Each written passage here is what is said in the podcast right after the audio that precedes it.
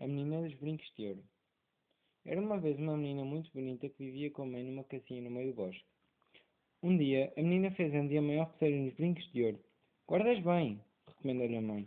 Há muitos anos que estou na família e tenho passado sempre de mãe para filha. A menina tinha o hábito de ir todos os dias à fonte buscar água, e como o tempo estava quente, aproveitava para tomar banho. Cautelosa, antes de entrar na água, tirava os brincos e pousava-os cuidadosamente numa pedra. Um dia, ao chegar a casa com o cântaro, reparou que se esquecera dos brincos. Aflita, e não querendo desgostar a mãe, recorreu de novo até à fonte para os ir buscar. Quando ali chegou, deparou-se com um velho muito feio que a agarrou e a pôs às costas consigo. Já em casa, o velho explicou-lhe que ia metê-la dentro de um surrão e levá-la de porta em porta para ganhar a vida. Recomendou-lhe que, quando ele ordenasse, ela devia cantar dentro do surrão se não dava-lhe com o bordão.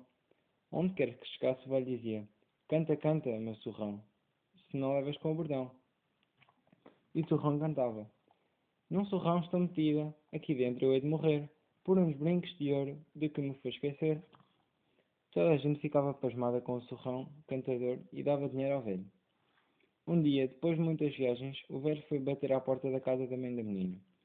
Fez a cena do costume e o coração da mãe logo reconheceu a voz da filhinha perdida. Resolveu então convidar o velho para jantar e ali passar a noite. Servir-lhe do bom e do melhor para comer e beber. Bem comido e ainda mais bebido, o velho ferrou um sono muito pesado. A mãe apressou-se a abrir o surrão e tirar a menina, já muito fraquinha e doente. Em seguida, achou que o malvado do velho bem merecia um castigo. Foi ao estábulo e recolheu um grande monte de estrume de vaca. Coen encheu o surrão, voltando a colocá-lo ao do velho, que ressonava sem dar por nada. No dia seguinte, o velho fez à estrada com o surrão às costas. Na primeira aldeia onde encontrou, pousou no chão e repetiu as palavras do costume. Canta, canta, meu surrão, se não levas com o bordão. Nada. O surrão não cantava. Insistiu o velho.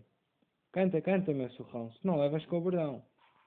Irritado com tanta teima, o velho ergueu o bordão e assestou o surrão.